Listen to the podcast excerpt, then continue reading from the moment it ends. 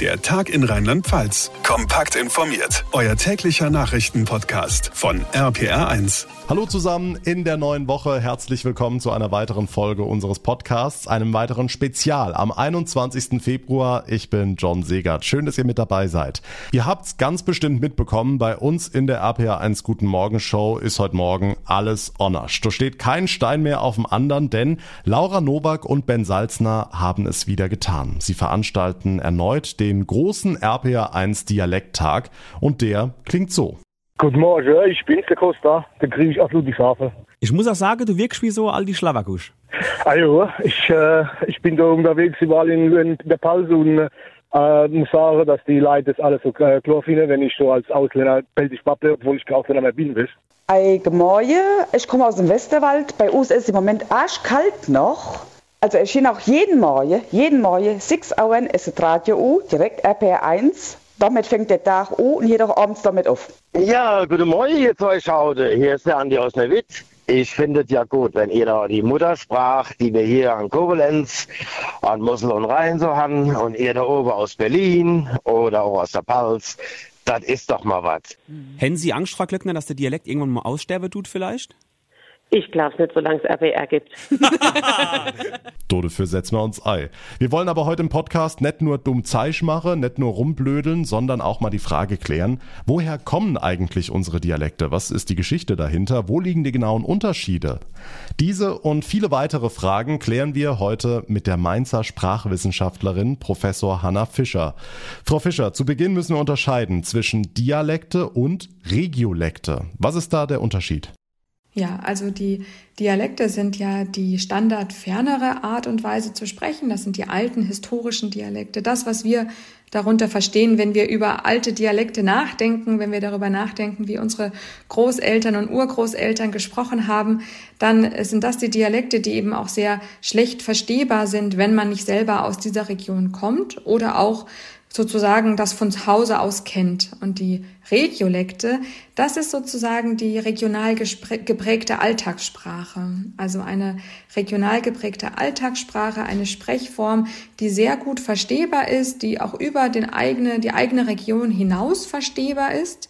Ähm, aber äh, trotzdem natürlich regionale Merkmale aufweist. Ja? Also wir können dann trotzdem hören, da sind dann lautliche Unterschiede, vielleicht auch lexikalische Unterschiede, also andere Wörter, die da verwendet werden. Man sagt dann Schrippe oder Semmel statt Brötchen, aber es ist äh, für jemanden, der von woanders herkommt, absolut verstehbar. Ja? Und das ist also diese regional geprägte Alltagssprache, diese Regiolekte.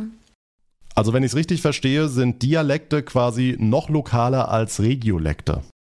Ganz genau. Also wenn wir mal gucken äh, in frühe Aufzeichnungen von Dialekten, dann sehen wir wirklich auch äh, absolut ortsweise Variationen. Diese Dialekte, die sind absolut lokal verteilt die sind ähm, also nicht äh, in einem großen Raum äh, werden die gesprochen, sondern das sind wirkliche Ortsdialekte die, und die unterscheiden sich von Ort zu Ort.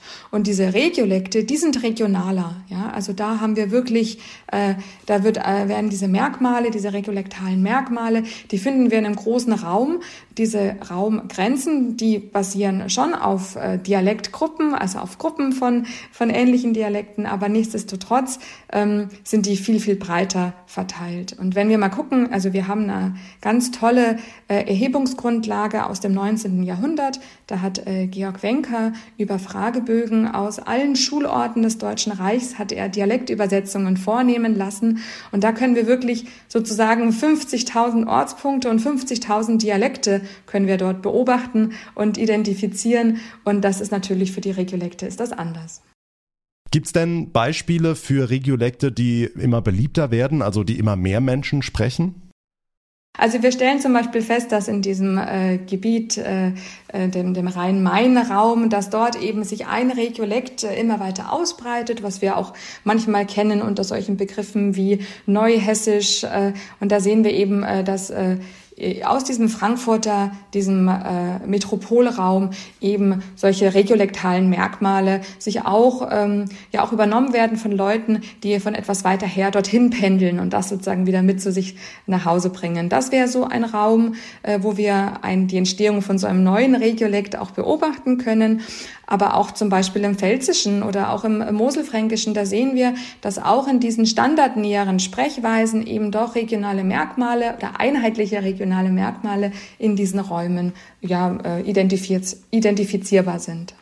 Wenn wir jetzt mal ein paar Jahrhunderte zurückblicken, ganz früher, da hat man sich ja sämtliche Informationen immer nur weiter erzählt. Also da gab es noch keine Schrift. Entsprechend wurde ja wahrscheinlich auch mehr Dialekt gesprochen, weil man das dann eben durch dieses Weitererzählen angenommen hat, oder?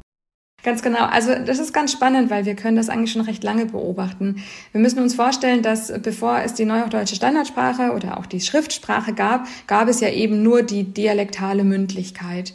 Und mit der Entstehung der Schriftsprache entstand dann auch eine Aussprache nach der Schrift. Und diese Aussprache nach der Schrift, die war eben regional gebunden. Die Leute haben die Schrift, die da entstanden ist und die sich vereinheitlicht hat im deutschen Sprachraum, haben sie eben so ausgesprochen, wie das nach ihren Dialekten möglich war. Und diese frühe Form der schriftnahen Aussprache, das nennen wir landschaftliches Hochdeutsch. Und durch die rasanten Entwicklungen äh, über den Rundfunk, über die Verfügbarkeit, Schallplatten, Tonträger, dann die Medien im 20. Jahrhundert, hat sich diese nicht dialektale äh, Aussprache, also diese regiolektale Aussprache eben sehr, sehr weit verbreitet und hat in vielen Räumen auch die Dialekte bisher schon abgelöst. Also wir finden auch Räume, in denen eben ähm, die alten Dialekte kaum noch gesprochen und weitergegeben werden. Und der Regiolekt, die neue Sprechweise ist für äh, den kommunikativen Alltag. Was glauben Sie, wie diese Entwicklung weitergehen wird? Also geben wir Dialekte noch an unsere Kinder weiter? Sprechen wir mit denen noch oder achten wir darauf, dass die möglichst sauber Hochdeutsch sprechen? Ähm, was glauben Sie, geht es in den nächsten Jahrzehnten mehr und mehr verloren, die Dialektsprecherei? Ja, wir sehen schon deutlich, dass die Zahlen derjenigen Kinder zum Beispiel, die wirklich im Dialekt aufwachsen, wo der Dialekt äh, die erste Sprache ist, die Muttersprache ist, die sie erwerben und Standardsprache dann erst über die Medien und über die Schule mit dazu kommt, dass diese Zahl immer geringer wird. Und wir können da auch sehen, dass es da regionale Unterschiede gibt. Also grundsätzlich haben wir da im, Norden und auch äh, im östlichen Raum von Deutschland haben wir weniger Dialekt und im Süden sehen wir noch, dass der Dialekt eine größere Relevanz in der Alltags- und Familienkommunikation hat. Aber viele Familien, viele, ja, äh, jetzt die Erwachsenen sprechen dann eben doch in einer regiolektalen Form mit den Kindern, sodass die Kinder die dialektalen Kompetenzen gar nicht mehr erwerben können, ja, weil das nicht mehr die Varietät des Alltags ist. Aber ist es nicht schade, jetzt gerade aus Ihrer wissenschaftlichen Sicht betrachtet, dass der Anspruch ist, sich die Dialekte abzugewöhnen, um möglichst sauberes Hochdeutsch zu sprechen? Sie haben schon recht. Also als Wissenschaftlerin äh, ist das nicht die Perspektive, die wir einnehmen. Was wir natürlich spannend finden, ist, wie werden diese regionalen Sprechweisen emotional bewertet? Ja, oder auch was gibt es da für Urteile? Wie, wie gehen Sprecher damit um? Und auch wie ähm, wie wird diese Regionalsprachlichkeit äh, einerseits sozial bewertet und andererseits, welchen Einfluss hat sie auch auf Handeln. Und Sie haben das schon richtig gesagt, also die, äh, die regionale Sprechweise, der, Dialekt, der gibt ein Gefühl von Nähe, das ist die, die ursprüngliche Nähekommunikation. Es ist eben nicht die Sprechweise der offiziellen Situation und äh, ja, also der offiziellen Situation wie in Schule ähm, oder auch auf dem Amt. Im Fernsehen, in den Medien, äh, sondern es ist eben die Sprechweise der Nähekommunikation, der Freunde, der Familie. Und das wird natürlich dann mit einer Bewertung auch dieser Kommunikationssituationen zusammengetan. Was wir beobachten können in unserer Forschung ist, dass diese Regionalsprachlichkeit auch einen Einfluss auf unser Handeln hat. Ja, also obwohl die Dialekte abgebaut werden, bevorzugen wir doch, dass wir in den Räumen leben und in den Räumen uns aufhalten, die noch ja, ähnlich sind wie unser Dialektraum. Also statt äh, dass wir jetzt ortsgebunden sind, ähm, ja, machen wir unser, unser Mobilitätsverhalten oder viele machen ihr Mobilitätsverhalten abhängig davon, in einem solchen Regiolektraum zum Beispiel zu bleiben, weil man sich eben ähnlich ist. Ja? Und ich denke, das sind spannende Ergebnisse, genau zu fragen, wenn diese Dialekte nicht mehr so im Zentrum unserer Alltagskommunikation stehen, sondern die Regiolekte, was haben sie dann für eine Bedeutung für unser soziales Miteinander und auch für unsere eigenen Entscheidungen in unserem Handeln? Mhm. Sie arbeiten am Forschungszentrum Deutscher Sprachatlas der Philipps-Universität in Marburg. Da wurde in Zusammenarbeit mit der Akademie der Wissenschaften und Literatur in Mainz eine Forschungsprofessur eingerichtet. Was genau erforschen Sie da? Also auf der einen Seite untersuchen wir die Sprache, die Dialekte und auch diese Regiolekte äh, aufgrund, äh, ja, wir untersuchen dort, äh, wie, wie wird das genau ausgesprochen, was sind das für Laute, wie unterscheidet sich das Sächsische vom Schwäbischen und äh, wie, wie hoch oder wie niedrig ist das Dialektalitätsniveau, also wie dialektal spricht jemand. Das wollen wir aber nicht nur auf Grundlage der Lautung erforschen, sondern wir wollen auch schauen, ob in den verschiedenen Regionen der Satzbau unterschiedlich ist. In der Linguistik nennen wir das die Syntax, also die Frage, wie die Grammatik eines Satzes aufgebaut ist. Und da gibt es viele spannende ähm, ja, Variationsphänomene, die wir jetzt genauer untersuchen wollen. Und dafür brauchen wir interessierte Leute, die an unserer Fragebogenstudie teilnehmen. Da muss man zum Beispiel Fragen beantworten. Ähm, kann man sowas sagen wie, er ist die Kartoffeln am Schälen oder heißt es, er ist am Kartoffelschälen? Oder auch Fragen äh, wie, sagt man eher, er ist gekommen oder er kam? Ist äh, Thomas größer als Peter oder ist er größer wie Peter? Also lauter solche Fragen, die sich auf den Satzbau beziehen, sind dort gelistet und wir freuen uns über jeden, der Spaß daran hat, an diesem Fragebogen teilzunehmen, so dass wir eben auch diese Dynamik in der Entwicklung der Grammatik in den Dialekten und Regiolekten untersuchen können. Okay, wo finde ich die Fragebögen? Wie kann ich da mitmachen? Also äh, wir erforschen das im Rahmen von unserem Akademieprojekt regionalsprache.de. Und genau auf dieser Webseite regionalsprache.de, da kann man unter Mitmachen, kann man gleich anfangen, den ersten Fragebogen auszufüllen. Da gibt's auch gleich auf der Startseite einen Hinweis unter Aktuelles.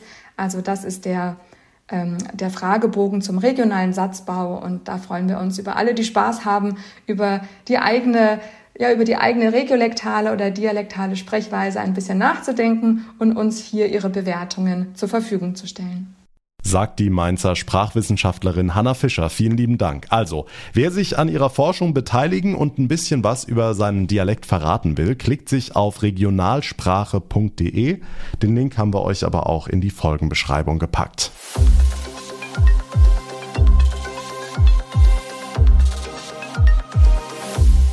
Dialekt ist etwas Wunderschönes, da sind wir uns alle einig, aber es gibt eben Situationen, da kann es ein bisschen problematisch sein. Haben wir eben schon drüber gesprochen. Das weiß keiner besser als Mario Becker. Er ist Stimm- und Sprechtrainer und er arbeitet unter anderem für RPA 1. Das heißt, er übt mit unserem Radionachwuchs, damit man den Dialekt aus Trier, Koblenz, Kaiserslautern und Co. eben möglichst nicht mehr hört. Hallo Mario. Ei, Gemäue, ich wünsche euch einen wunderschönen guten Tag hier aus Koblenz. Mein Name ist Mario Becker. Da hören wir es. Er kann auch Dialekt, wenn er will. Mario, du stammst aus dem Westerwald. Wie kommt man auf die Idee, Sprechtrainer zu werden? Wolltest du das immer schon?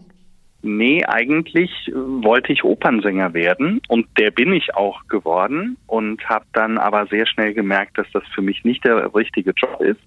Ähm, mit anderen Worten, ich habe da stimmliche Probleme bekommen und habe dann irgendwie mich nach was anderem umgeschaut und das war erstmal Logopäde. Und nachdem ich Logopäde geworden bin, war für mich dann aber ganz schnell klar, ich möchte Menschen helfen, die stimmliche Probleme haben und mich spezialisieren darauf, anderen Menschen sprechen und singen beizubringen. Aber was genau fasziniert dich daran?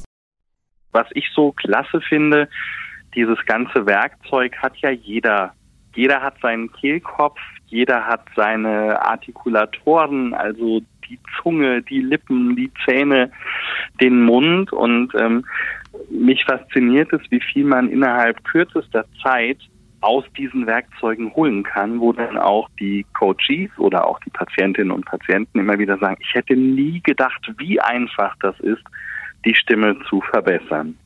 Hm, ich habe es eben schon gesagt, zu deiner Arbeit gehört auch, die kleinen Dialektproblemchen, nenne ich es mal, zu beheben. Was sind da so bei uns in Rheinland-Pfalz die größten Herausforderungen? Das kommt immer ganz auf den Auftrag an, ehrlich gesagt. Wenn ich hier in der Schule für Logopädie in Koblenz mit den Schülerinnen und Schülern spreche, ist es häufig das Westerwälder CH, also das SCH, ich, mich, dich ne, und so weiter. Und dies eben in ein Ich, mich, dich zu verwandeln, das ist so die erste Aufgabe. Häufig passiert dann sowas, dass das ähm, quasi überkorrigiert wird und dass dann auch ein SCH zum CH wird, dass äh, dann erstmal gesagt wird, der Tisch, der Fisch statt der Tisch und der Fisch. Also das CH ist so das, was ich am häufigsten tatsächlich korrigiere. Also SCH ist ein Top-Thema. Wahrscheinlich auch D statt T, B statt P oder das rollende R im Hunsrück, oder? Definitiv. Also gerade die, die du angesprochen hast, BP, ne, der Pinsel, der Papa oder auch das äh, TD, das sind definitiv so Laute, die immer wieder dialektal gefärbt sind. Ähm, wobei ich auch sagen muss, man, man muss gut überlegen, wie viel willst du denn überhaupt korrigieren? Ich finde, wenn man alles so ganz abgeschliffen hat, dann wirkt das häufig nur noch ganz aalglatt und äh, das überzeugt dann auch nicht mehr. Also so wenig Dialekt wie nötig, das ist so mein, mein Credo. Natürlich finde ich aber auch, dass jeder Profisprecher, jede Profisprecherin dialektfrei sprechen können sollte. Jetzt reden wir vom Profibereich, aber ansonsten ist der Dialekt ja was Wunderschönes und wir wollen ihn ja auch bei APA 1 ein bisschen feiern. Ganz spannend, es gibt auch einen Bereich in deiner Arbeit, in dem du ganz bewusst den Dialekt wieder rauskramst. Absolut. Das merke ich jetzt wiederum auch in der Arbeit als Logopäde. Zumindest habe ich das früher gemerkt, als ich auch noch mit neurologischen Patientinnen und Patienten gearbeitet habe die ähm, zum Beispiel sehr eingeschränkt in ihrem Wortverständnis waren nach einer neurologischen Erkrankung. Und sobald ich dann angefangen habe, auf Westerwälder Platt mit denen zu sprechen, leuchteten die Augen und die bekamen wieder einen ganz anderen Zugang zur Sprache. Also Dialekt nehme ich ganz häufig auch als Wegfall einer Barriere, die ein Hochdeutsch schafft, im Patientenkontakt wahr. Also der Dialekt kann sogar medizinisch eingesetzt werden. Toll. Mario, ich fasse zusammen, wer Profi ist, sollte Hochdeutsch sprechen können, klar, aber den Dialekt sollten wir trotzdem niemals vergessen, ne? Ganz genau das. Und das ist für mich auch so, wenn ich nach Hause komme, lege ich das Hochdeutsch ab und dann wird ganz normal auf Welt, Westerwälder platt geschwätzt. Ja, das ist bei uns zu Hause Amtssprache Nummer eins sagt der Stimmtrainer Mario Becker. In diesem Sinne, Dongshell. Und das war unser Dialekt-Spezial hier im Podcast. Viele weitere Infos zu unserem Dialekttag bei RPA1 sowie Ausschnitte aus der Guten Morgen Show haben wir euch zusammengefasst auf rpa1.de. Ich würde mich sehr freuen, wenn ihr mir Feedback zur heutigen Folge zukommen lassen würdet. Alle Kontaktinfos und Links findet ihr wie immer in der Folgenbeschreibung und ganz toll wäre es, wenn ihr uns eine kurze Bewertung hinterlasst, zum Beispiel bei Spotify oder bei Apple Podcasts. Mein Name ist John Segert. Ich bedanke mich ganz herzlich für eure Aufmerksamkeit. Wir hören uns dann morgen in der nächsten Folge wieder. Bis dahin eine gute Zeit und vor allem bleibt gesund. Der Tag in Rheinland-Pfalz, das Infomagazin, täglich auch bei RPR1. Jetzt abonnieren.